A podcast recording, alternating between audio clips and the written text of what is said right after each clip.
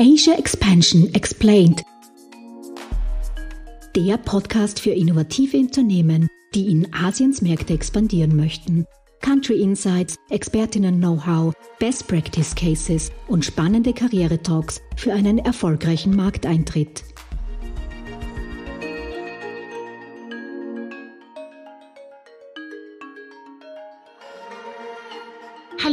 Herzlich willkommen zurück bei Asia Expansion Explained, der Podcast für österreichische Startups, die in asiatische Märkte internationalisieren möchten.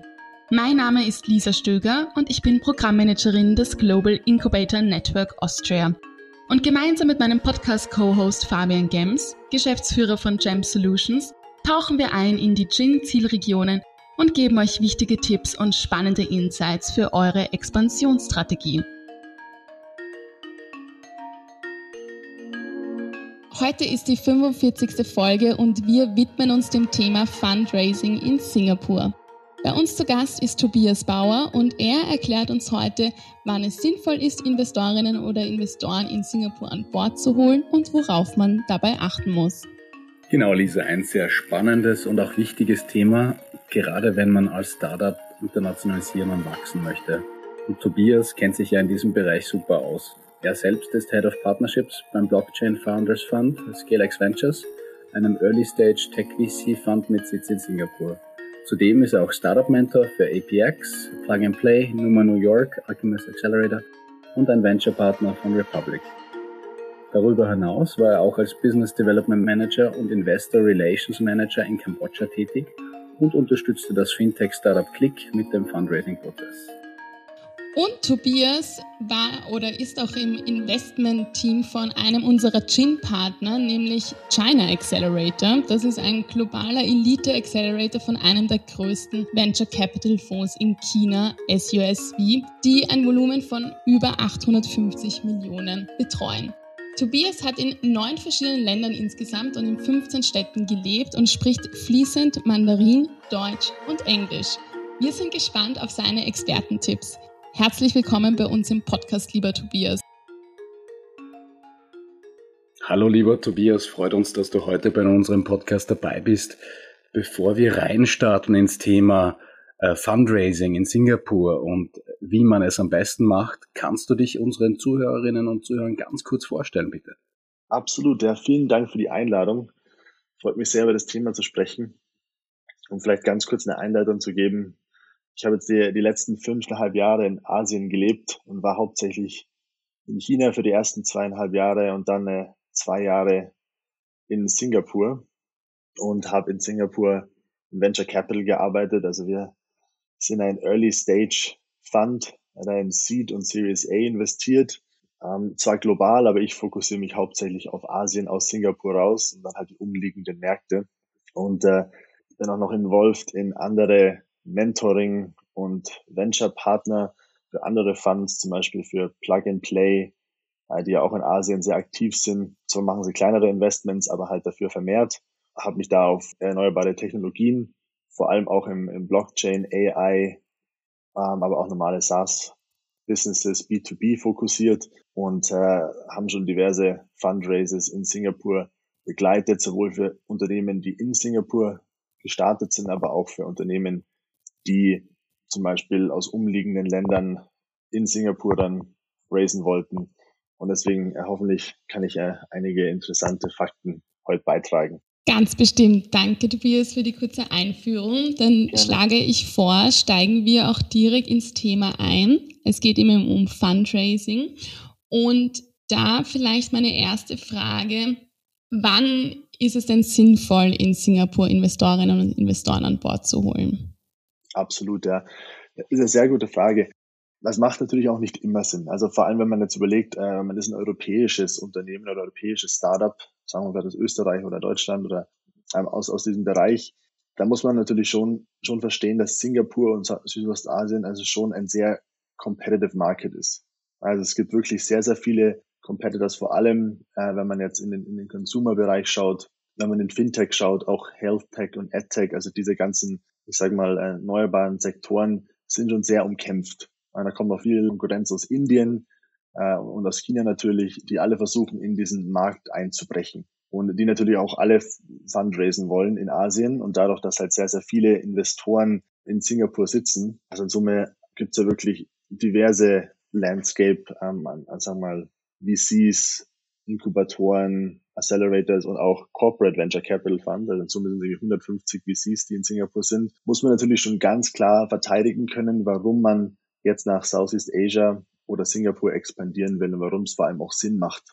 Und dann macht es meiner Meinung nach absolut Sinn, dass man in Singapur den ersten Schritt macht, ähm, einfach weil man aufgrund von Regul Regulatorien und, und ähm, ja auch vom Support vom, vom Government unglaublich viel Unterstützung bekommt, um in den Markt reinzugehen. Äh, man kann hier zum Beispiel sein Unternehmen 100% ausländisch ownen und kann trotzdem fast von allen Government Support hier, hier wirklich Unterstützung bekommen. Und das ist schon, äh, funktioniert zum Beispiel in Indonesien und Malaysia nicht. Äh, da muss man fast immer einen, einen, einen anderen Investoren haben oder zumindest einen Eigentümer, der, der wirklich local ist, der aus, aus Malaysia kommt und dich dann sozusagen unterstützt, dein Unternehmen aufzumachen. Und da hat Singapur schon sehr, sehr tolerante sagen wir, Gesetze und Regulatorien, um das zu ermöglichen. Und da muss man natürlich den Investoren ganz klar zeigen, was habe ich für einen für einen Benefit, was habe ich für, für einen Erfolg, den ich nach Asien bringen kann, den aber jetzt hier auch kein, kein Wettbewerber hat. Und da muss man dann schon sagen, dass es jetzt man nicht von heute auf morgen nach Asien expandieren kann. Also es sollte natürlich schon absolut geplant sein. Man muss schon auch den Markt verstehen hier. Man muss sich überlegen, reicht mir nur Singapur? Ja, weil Singapur hat ja im Prinzip nur, sagen wir mal, fünf Millionen Menschen. Klar, es ist ein hohes GDP per capita, was natürlich viel Konsum ermöglicht. Und du hast auch viel Consumer Spending in Singapur. Aber es ist ja in Singapur noch kein Unicorn Unicorn geworden, weil sie nur in Singapur waren. Also die meisten sind ja sofort aus Singapur raus, als ihre, als sie ihre Lösung oder als ihr Produkt oder Service dann sozusagen geprototyped haben. Und dann haben sie gesehen, okay, es funktioniert und sind dann in ähnliche Märkte, vor allem eben in die großen Städte gegangen, um das Ganze auszurollen. Und diese, und dieses gleiche Mindset braucht meiner Meinung nach auch ein Startup, wenn es jetzt von Österreich oder Deutschland kommt, die dann ganz klar sagen müssen, okay, wir wollen uns jetzt vermehrt auf Asien konzentrieren, wegen Grund ABC und verstehen den Markt. Wir können wirklich Mehrwert bringen und dann sozusagen in Singapur starten und dann langsam ausrollen. Mhm. Vielen, vielen Dank, Tobias. Äh, da sind ganz, ganz viele Tipps gefallen oder sehr, sehr viele wichtige Komponente schon gefallen. Du hast auch angesprochen, Singapur auf jeden Fall Gateway to Southeast Asia. Also das ist zumindest auch zu berücksichtigen. Und du hast auch schon angesprochen, dass man das durchaus rechtfertigen muss, warum gerade in Singapur und bist schon in die Regierung, also zu den Regierungsunterstützungen gegangen. Können wir vielleicht hier gleich ansetzen, was Public Funding betrifft? Ja. Ja, bitte. Ich meine, Public Funding ist in Singapur wirklich sehr, sehr präsent. Ähm, und man darf, man darf meiner Meinung nach auch die Regierung nicht irgendwie als, ich sag mal, Gegner oder Hürde sehen, nach Singapur reinzukommen. Man hat ja oft immer diese, äh, diese ein bisschen voreingenommen, ja, in Singapur ist alles sehr, sehr kontrolliert und so weiter und so fort, aber Singapur macht auch sehr, sehr viel Positives. Ja, vor allem, wenn man jetzt auch als Investoren sich zum Beispiel spricht, es gibt sehr, sehr viele Bestimmungen, die es einfacher machen, zum Beispiel einen Fund in Singapur aufzusetzen. Und deswegen hat man auch sehr, sehr viel Kapital in Singapur. Und viel, viel läuft auch aus Hongkong ab, um dann halt in Singapur ähm, aktiv zu werden.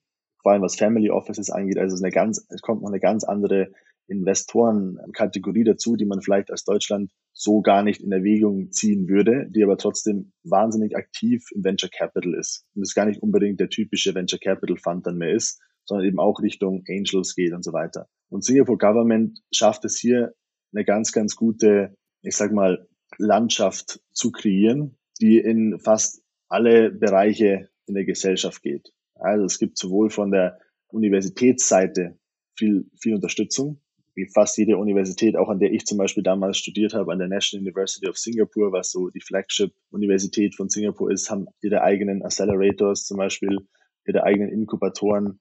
Die arbeiten sehr stark mit dem, mit dem Startup-Ecosystem zusammen und haben auch äh, Programme, wo sie Unternehmen helfen, einfach fit for Fundraising nennt sich das. Ähm, und es ist natürlich nicht nur für die, für die NUS, sondern auch für die anderen Unternehmen. Dann zusätzlich äh, hat natürlich Government Singapore auch einen riesigen großen Fund, der nennt sich Temasek, äh, die in alle möglichen Stages investieren. Also von, von ganz Anfang Seed bis wirklich Growth Stage und investieren zusammen mit Softbank und haben wirklich sehr, sehr große Ticket Sizes. Also vor allem, wenn Unternehmen dann, ich sag mal, schon mehr mature sind und dann in den asiatischen Raum brechen wollen, gibt es auch größere Player, die da mitspielen können. Aber natürlich gibt es auch viele Grants ähm, und Funding für eben 100% local owned und 100% foreign owned companies. Zum Beispiel gibt es das Startup Singapore Equity Program, nennt sich das. Da investiert wirklich die Regierung zusammen mit einem unabhängigen dritten Venture Capital Fund. Und äh, Ticket Size ist zum Beispiel auch bis zu einer Million. Und also da kann wirklich bis zu Series A wirklich gut gefundet werden. Natürlich muss man sich da bewerben dafür. Und es ist schon auch ein Prozess, der nicht von heute auf morgen passiert. Aber es gibt unglaublich viel, viel Unterstützung vom Singapur-Staat. Äh, was zum Beispiel auch sehr interessant ist und auch ein wirkliches Thema ist, ist Talent, also Hiring in, in Südostasien. Vor allem, wenn man die Landscape nicht so gut kennt und noch keine wirkliche Reputation hat, ist es natürlich schwierig, gute Mitarbeiter zu bekommen. Da unterstützt äh, die Regierung in Singapur auch. Das nennt sie das Career Trial Program. Da übernimmt die Regierung in Singapur den kompletten Lohn für eine bestimmte Zeit, indem man sozusagen die Mitarbeiter testen kann. Und dann kann man immer noch entscheiden, ob man die jetzt sozusagen einstellen will. Also es ist nur für Singaporeans. Also wenn du Einheimische musst du einstellen, weil du hast eine gewisse Quote in Singapur. Du kannst es nicht ein komplettes Team einfach aus Deutschland oder Österreich mitbringen. Du musst schon auch natürlich dann Local Talent ähm, anstellen. Aber Singapur unterstützt dich da und zahlt die Löhne für einen gewissen Zeitraum, dass du dich gut einfinden kannst. Aber ist auch sehr divers, um noch eins zu nennen, was vielleicht interessant ist, wenn man vielleicht im Social Enterprise Stadium steckt. Da gibt's äh, Venture for Good. Äh, wenn man ein Social Enterprises und Funding braucht, kriegt man auch bis zu 300.000 Sing-Dollar an, an Support. Ja, wenn man sich die Government, also die Regierungswebseite durchsieht, gibt es da wirklich 20, 30 verschiedene Programme und auch Tax Incentives, wenn man nach Singapur kommt. Also Singapur will wirklich ähm, so das neue Silicon Valley aus Asien werden, sozusagen, mhm. und möglichst viele äh, Talente aus der ganzen Welt zu anzuziehen, um in Singapur eben groß zu werden und dann eben zu expandieren. Super, ich glaube, da hast du jetzt einen ganzen Regenbogen an verschiedenen Services aufgezählt und, glaube ich, relativ gut herausgearbeitet, welche, ja, welche diversen Aktivitäten da auch die singapurische Regierung setzt. Super, super spannend für unsere Startups vielleicht auch so ganz eine praktische Frage, die ich mir gerade gestellt habe. Gut, wie beginne ich jetzt auch mit dem Erstkontakt vor Ort? Also wenn ich jetzt ein österreichisches, deutsches, Schweizer Startup bin, ähm, wie komme ich da an die Grants ran? Gibt es da Webseiten? Wie, wie funktioniert das im Detail? Hast du da ein bisschen Einblick? Ja, ja, auf jeden Fall. Also es gibt mehrere Wege, wie man das machen kann. Ich bin immer, ich bin immer ganz überrascht, wie gut Singapur wirklich die Informationen zur Verfügung stellt. Also wenn man nur mal wirklich in Google eingibt, ganz basic, so der erste Search sozusagen, Government Funding Singapur, dann kommt man sofort auf die Seite von Enterprise Singapur, wo wirklich alles aufgelistet wird mit den relevanten Links zu den Bewerbungsformularen und so weiter und so fort. Also das geht relativ schnell äh, und ist auch meiner Meinung nach ein recht guter Übersicht. Also man muss natürlich schon ein bisschen Zeit investieren, sich das durchzulesen und schauen, ob man sich da bewerben kann und mhm. was die Voraussetzungen sind. Weil manchmal geht es zum Beispiel nur für Unternehmen, die Pre-Revenue sind oder, oder nicht mehr als irgendwie fünf Millionen Dollar geraced haben und so weiter mhm. und so fort. Da muss man sich schon ein bisschen einfinden, aber da gibt's wirklich sehr, sehr gute Übersicht-Webseiten. Aber ich finde immer, bevor man sich dann wirklich schon auf die Angebote in Singapur sozusagen stürzen will, muss man als Startup schon ganz genau definieren, was will ich eigentlich? Also wo brauche ich Unterstützung und, und was ist mein Ziel? Weil wenn ich mir einen Investoren an, an, an Bord hole, und das kann jetzt ein Singapore Government sein, das kann jetzt aber auch ein normaler Venture Capital Fund sein oder ein Angel oder ein Angel Network oder auch ein Family Office, wie wir vorhin äh, festgestellt haben. Mhm. Die sitzen an meinem Board. Also ich nenne es immer, das ist wie eine, wie eine Heirat mit einem Ablaufdatum. Weil die sitzen an dem Board und äh, die haben wahrscheinlich ein Voting Right und diverse andere Terms, die sie mit dir abschließen, vor allem wenn sie Lead-Investoren sind. Ähm, und man muss sich dann schon genau überlegen, was will ich von dem Investoren haben. Aber in der Regel geht es mittlerweile weg von einfach nur Capital, sondern Netzwerk ist, ist, ist vor allem als ausländisches Unternehmen unglaublich wichtig in Singapur, dass man von dem Fund auch gewisserweise Netzwerk, Introductions bekommt zu anderen Klienten oder vielleicht zu anderen Venture Capital Funds äh, und so weiter und so fort. Also das ist ganz, ganz wichtig, dass man sich da einfach mal wirklich zusammensetzt beim Team und sagt, okay, was will ich für einen Investoren an Bord haben und dann dementsprechend die Suche startet. Ja, dann ist man nicht über Also man nicht wirklich überwältigt mit tausend Angeboten von 150 verschiedenen Venture Capital Funds, sondern man kann es schon einigermaßen zusammenstauchen sozusagen und dann ist, ist, ist der Anfang natürlich viel, viel leichter. Äh, vielleicht noch zwei Sachen, die, die wichtig sind und vor allem uns auch sehr geholfen haben. Singapur hat sehr viele Events, äh, Fintech Festival, South Summit, äh, Singapore Unicorn, Pitch Competition. Das sind alles Sachen, wo man sich als Startup sehr gut bewerben kann. Ja, und da haben wir immer einen großen Anteil an ausländischen Unternehmen oder Startups. Und ich bin bei fast allen meistens immer auch als Judge dabei. Und äh, auch alle anderen Judges sind irgendwie Leute, die im Venture Capital Bereich zu tun haben. Und da hast du natürlich dann schon einen ganz anderen Lead. Ja, wenn ich jetzt auf LinkedIn irgendwelche Investoren anschreibe, das funktioniert zwar auch manchmal, aber natürlich, wenn ich da dabei bin und schon mal pitchen kann und habe irgendwie 40 Investoren aus Singapur am Call, dann kann ich halt noch mal eine ganz andere Verbindung aufbauen. Ja, und wenn jemand interessiert ist, dann werden die auch dir schreiben. Ja, wenn du, du mhm. hast dann meistens immer so die Möglichkeit, dass du deine Kontaktdaten da lässt und dann haben wir auch ganz oft schon äh, Unternehmen außerhalb von Singapur angeschrieben und gemeint, hey, sehr guter Pitch, lass doch mal an den Call springen und das irgendwie nochmal diskutieren.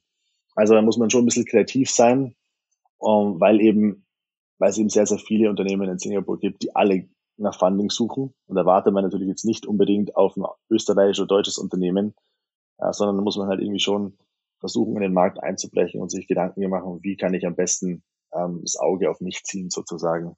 Mhm.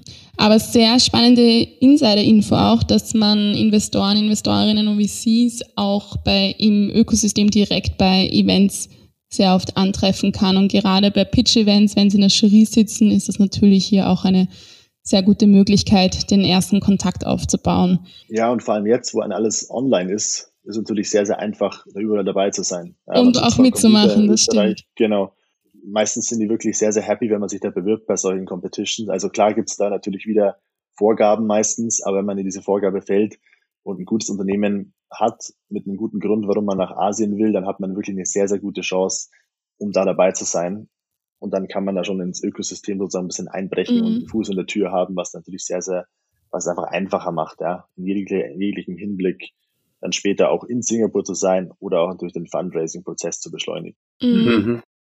Du bist ja auch sehr aktiv und involviert eben im Ökosystem. Vielleicht hier auch noch als kurze Info an die ganzen Zuhörerinnen und Zuhörer, dass wir erstens alle Informationen auch in die Podcast-Beschreibung reingeben und gerade so Singapur Startup-Wettbewerbe, Pitch-Competitions und Programme findet ihr auch immer auf unseren Social-Media-Kanälen. Also wenn ihr da mal vorbeischaut, um euch und den nächsten Pitch-Contest dann nicht zu verpassen. Äh, Tobias, vielleicht noch um dieses, um das Fundraising-Thema ein bisschen kurz abzuschließen, gibt es etwas, worauf man beim Raisen tatsächlich achten muss? Oder gibt es etwas, was man vermeiden sollte? Also vielleicht noch so ein paar Do's and Don'ts. Absolut. Ähm, ich glaube, die, die, die Community in Singapur ist sehr, sehr klein. Also man kennt sich untereinander, man trifft sich äh, beim Bier nach dem, nach dem Arbeiten bei den vier, fünf Locations.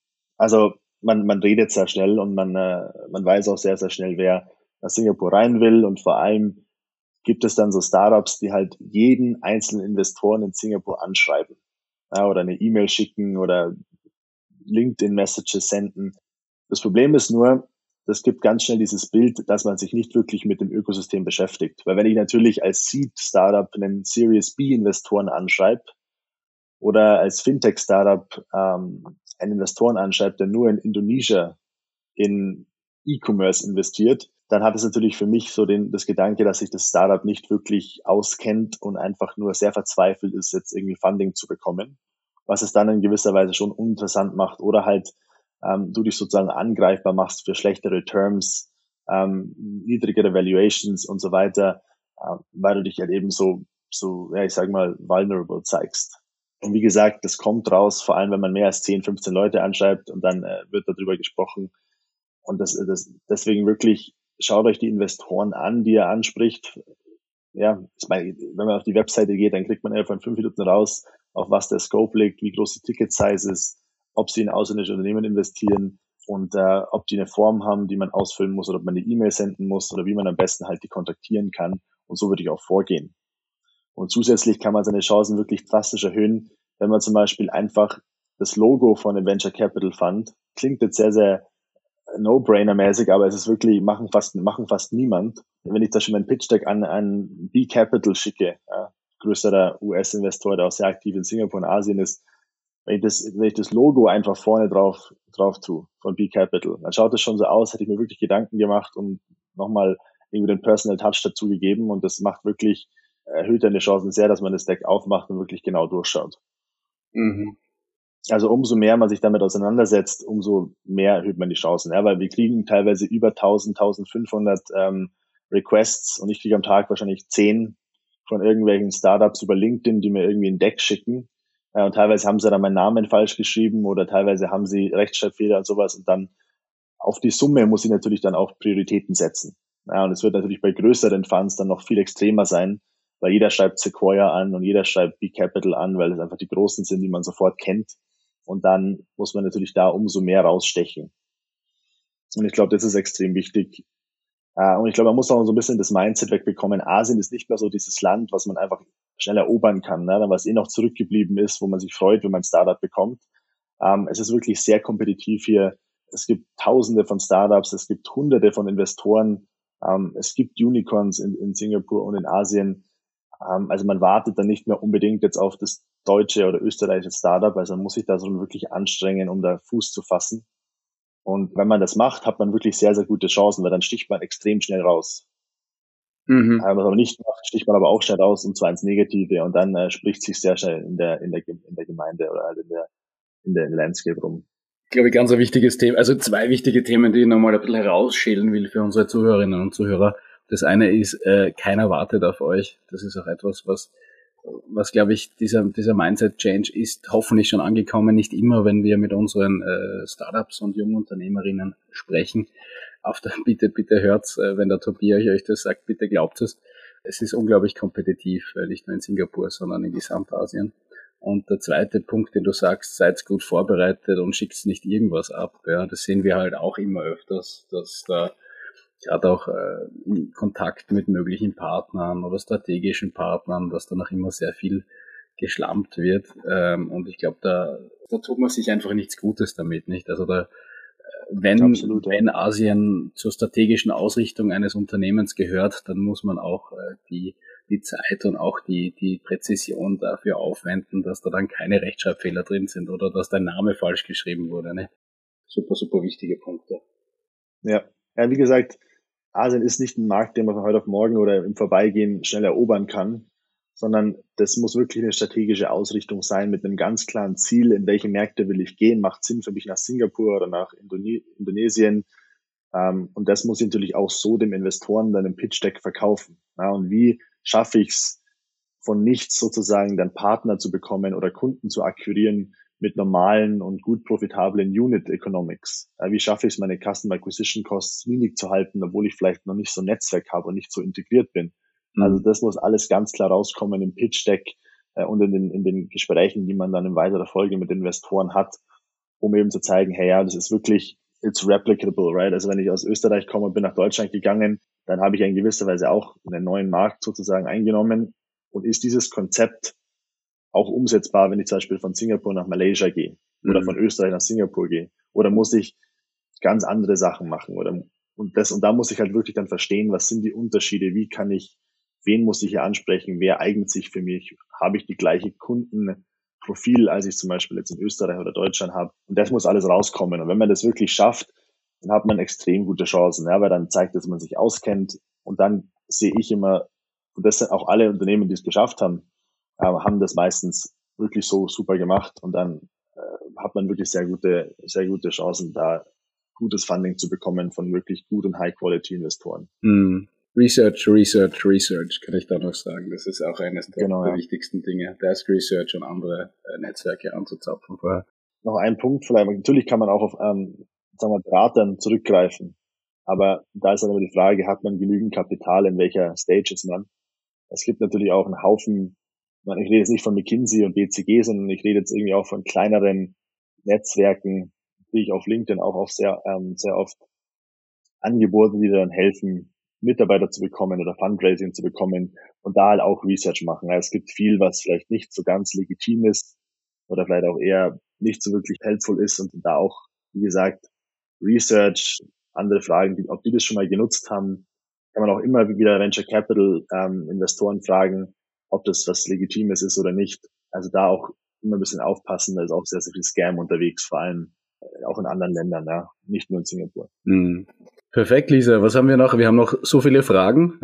ja, ja, aber es ist so spannend und es sind schon so wertvolle ähm, Insights sind gefallen. Also heute wird auf jeden Fall für unsere Zuhörerinnen und Zuhörer wieder eine längere Folge. Das kann ich jetzt ja. schon sagen.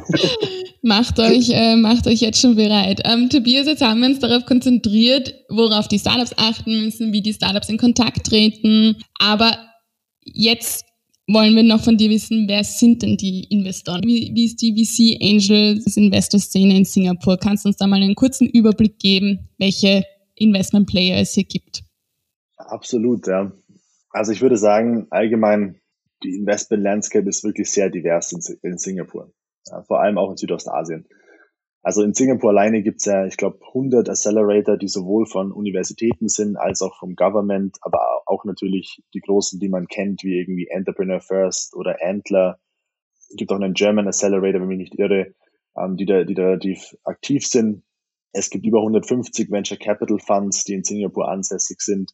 Und es gibt, was man auch nicht unterschätzen sollte, meiner Meinung nach, diese Corporate Venture Capital Funds.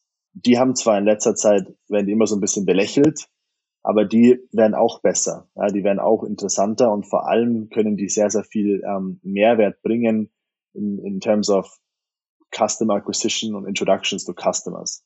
Und natürlich auch sehr gut Follow-on-Funding geben, wenn man dann mitwächst, ja, weil natürlich ein Corporate oft ganz andere finanzielle Möglichkeiten hat als ein Accelerator oder ein kleinerer Venture Capital Fund, die vielleicht nur Seed bis Series A begleiten können, ähm, hat natürlich ein Corporate Venture Capital schon auch immer eine eine ganz gute, äh, guten Beigeschmack. Also nur um das mal nicht ganz zu vergessen, dass es sowas auch gibt und eigentlich wirklich sehr relevant ist in Singapur.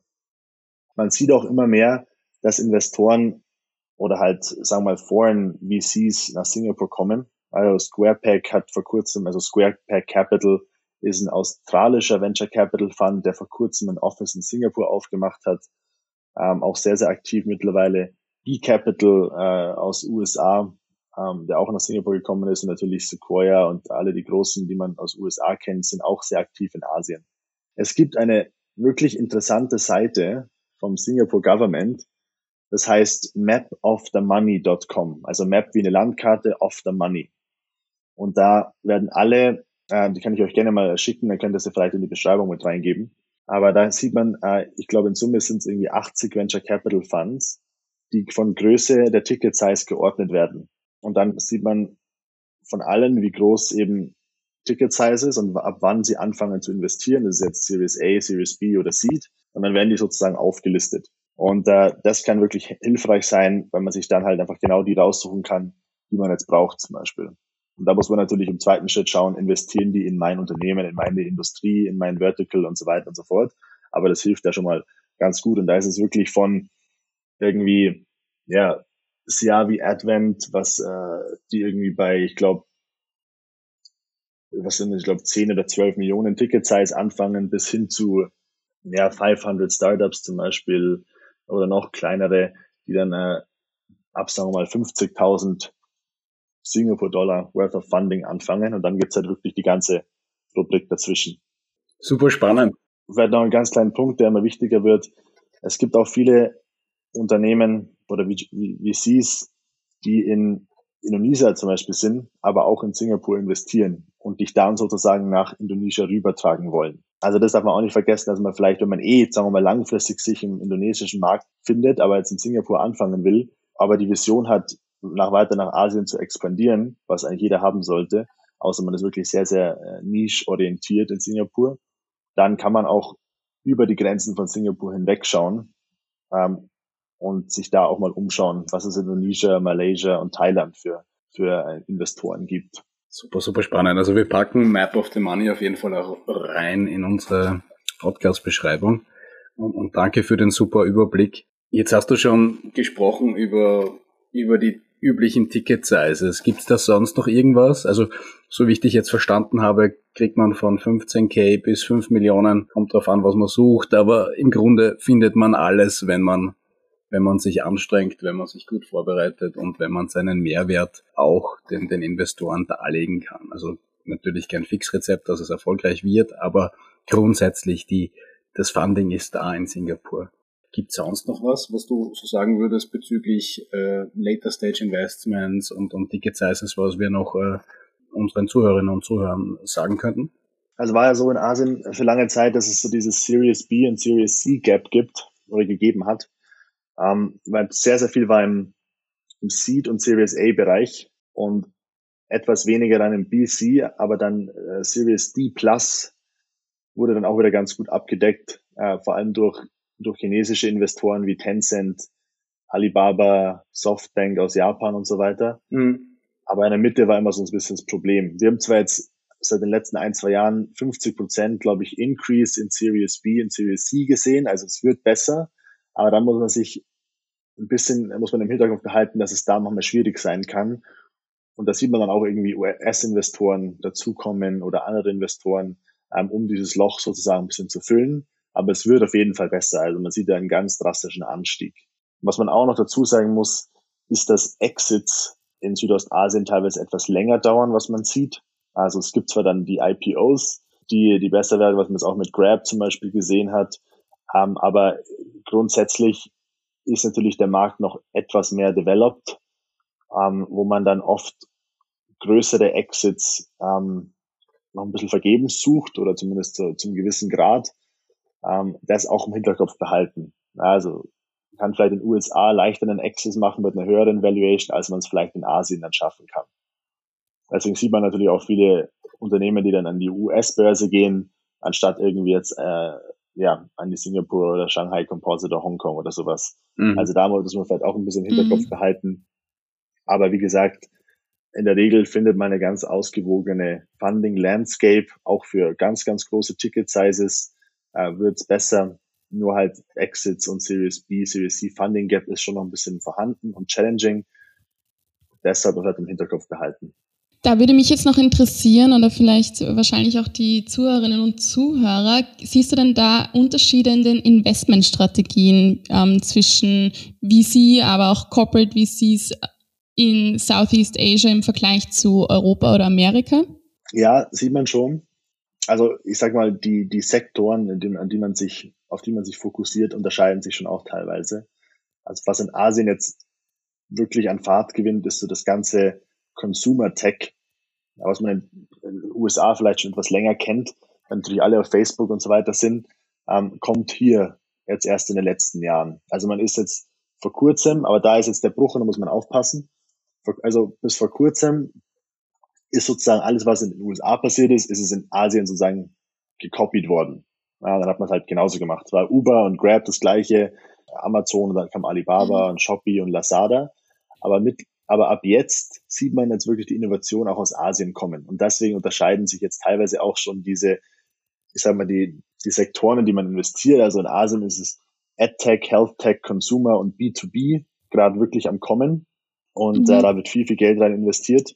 Wohingegen man in Europe zum Beispiel auch noch Biotech hat und Fintech noch größer ist, ähm, aber auch HealthTech. Und vor allem Cybersecurity und Data ist ja in Deutschland auch nochmal ganz ganz wichtig oder in Europa allgemein, was man jetzt in Asien noch nicht ganz so von den strategischen oder auch, weil es einfach noch nicht so viele Regulatorien gibt, wo man sich orientieren kann, weil es jetzt gerade im Kommen ist sozusagen und andere Länder außerhalb von Singapur das jetzt erst umsetzen müssen. Also da sieht man schon von den Industrien große Unterschiede.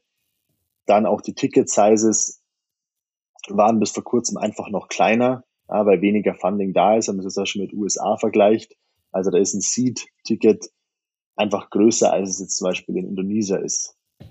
Muss man auch ganz klar sagen. Mhm. Aber man braucht vielleicht auch weniger Kapital, weil das Land noch günstiger ist als in den USA oder es einfach noch günstiger ist äh, zu wachsen.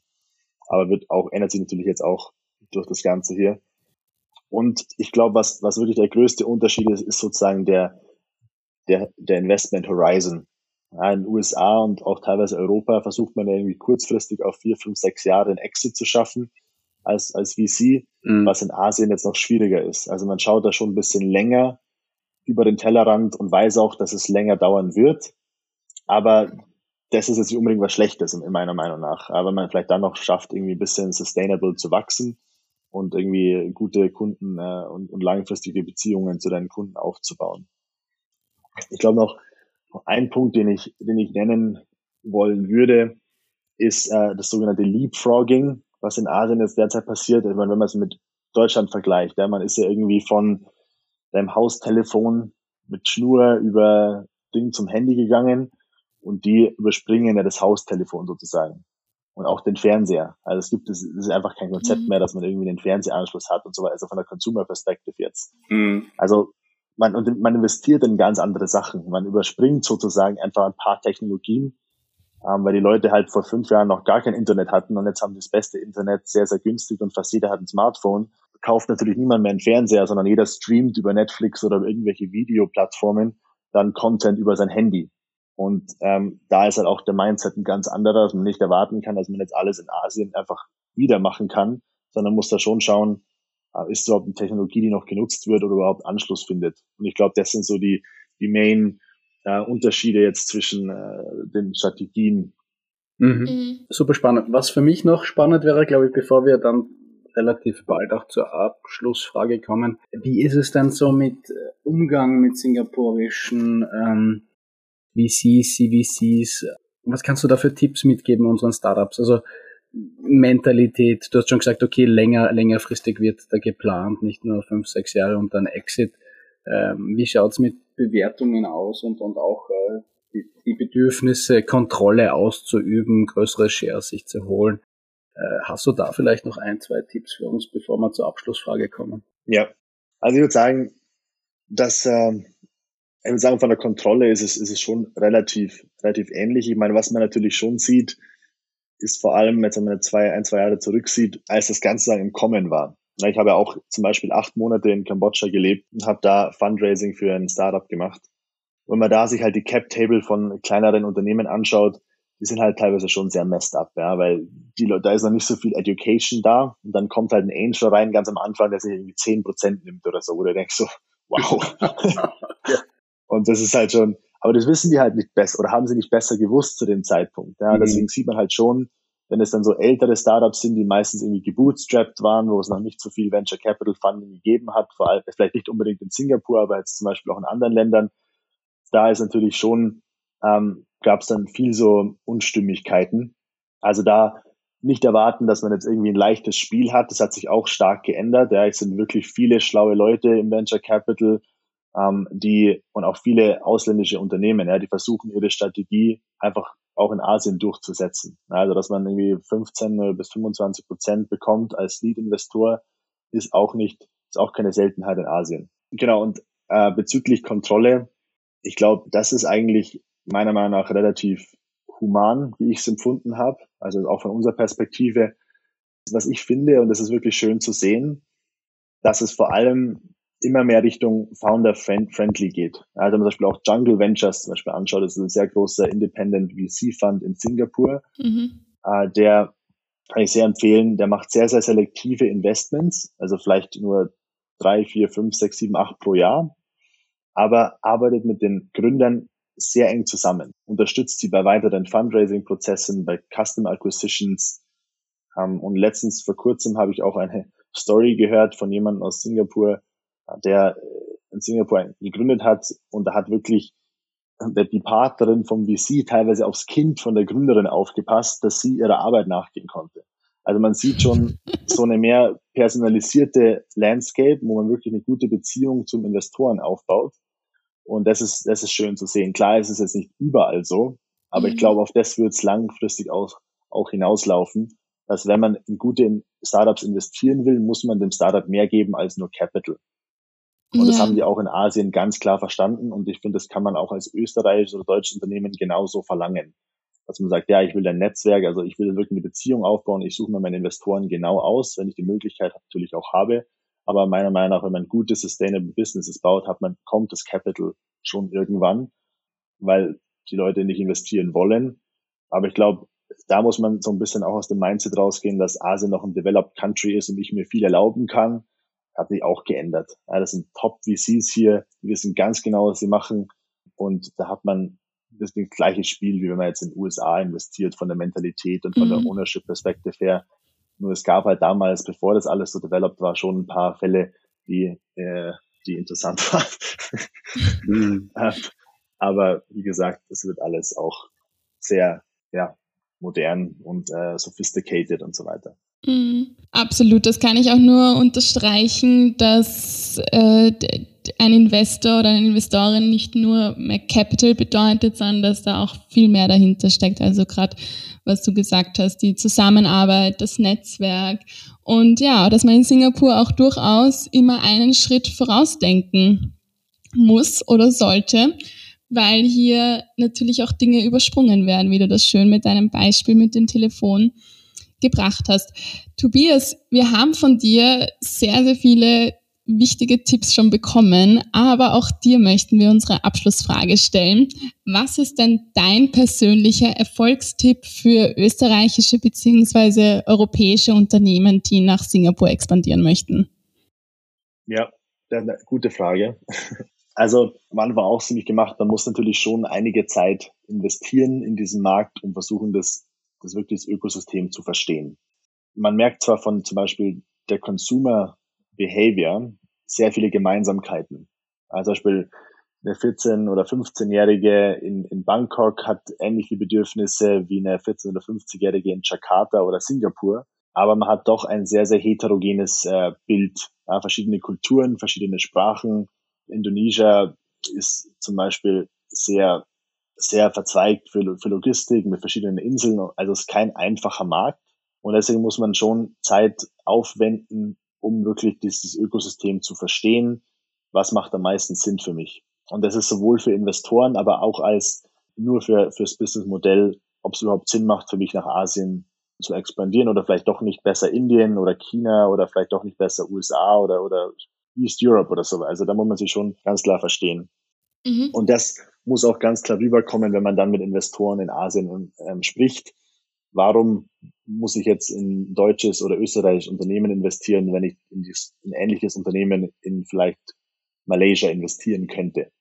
Warum, was ist der Unterschied und was ist so dein wirkliche Secret Sauce, dein mhm. USP, dass du vielleicht ähm, besser machst oder, oder schneller machst oder, oder was auch immer. Und ich glaube, wenn man nach, wenn man auch nach Singapur denkt, dann, äh, das ist mein vorletzter Tipp, dann wirklich überlegen, Singapur ist eher so ein Markt, den man als Prototyp nehmen kann. Ja, es, sind, es hat ein sehr hohes GDP per capita. Die Leute sind sehr gebildet in der Regel und haben, sind sehr tech-savvy. Ähm, also man kann Service oder Produkt sehr gut testen in Singapur und dann halt in die großen Städte umliegend ausrollen, weil die ähnlich gebaut sind. Man muss dann schon verstehen, dass zum Beispiel das Hinterland oder die, die, die Provinces ganz anders aussehen. Also wenn man sich, wenn man noch, wenn man über Indonesien spricht, dann ist es Jakarta, wenn man über Thailand spricht, ist es Bangkok. Wenn man über Kambodscha mhm. spricht, ist es Phnom Penh. Es ist nicht ganz Kambodscha. Also wenn man nach Kambodscha mhm. rausgeht, die Leute leben teilweise noch ganz anders, als man jetzt äh, es in Singapur kennt. Also man darf da nicht alles über einen Kamm scheren, sondern muss man sich das genau aussuchen, ob es jetzt Sinn macht, wirklich dann ein Land zu targeten und versucht, das aufs ganze Land auszurollen oder ob man wirklich in die großen Städte geht und sagt, das reicht mir. Also da einfach dieser Mindset. Und ich glaube, noch wichtig, was man vielleicht bei uns noch nicht so kennt, aber in Singapur gibt zum Beispiel eine Studie von der NUS, also der National University of Singapore, dass 3,5 Prozent aller Erwachsenen in Startups investiert haben.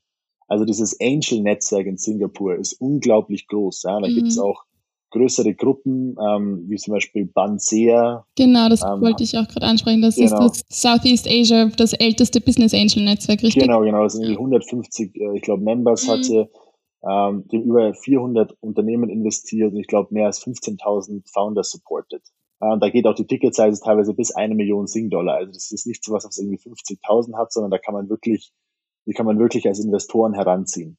Und ich glaube, da muss man schon auch sehen, dass die vor allem auch für weil es sind meistens Industry Experts, ja, die haben in irgendeiner Industrie gearbeitet und haben dann ein bisschen Geld gemacht und wollen halt jetzt in dem VC-Markt mitspielen.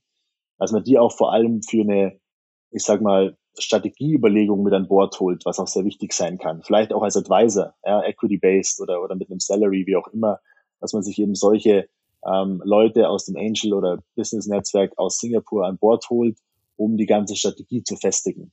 Das wären glaube ich, so, so meine vier Tipps, äh, die ich wirklich jedem ans, ans Herz legen kann, wenn er nach Singapur gehen will. Und ja, sehe das nicht als einfachen Markt an. Die Leute warten nicht auf euch in, in Asien, da ist genug Comp Competition. Aber wenn man sich wirklich genau überlegt, wie man da rangeht, hat man gute Chancen, meiner Meinung nach. Und äh, kommt auch gut an interessante Leute und an Geld heran, um das Ganze dann zu verwirklichen. Ausgezeichnet. Ich glaube, Fabian, uns bleibt nichts mehr anderes zu sagen, als dir zu danken, Tobias. Danke dir für deine Insights und alles Gute und schönen Nachmittag nach Singapur. Dankeschön. Vielen Dank und viel Erfolg.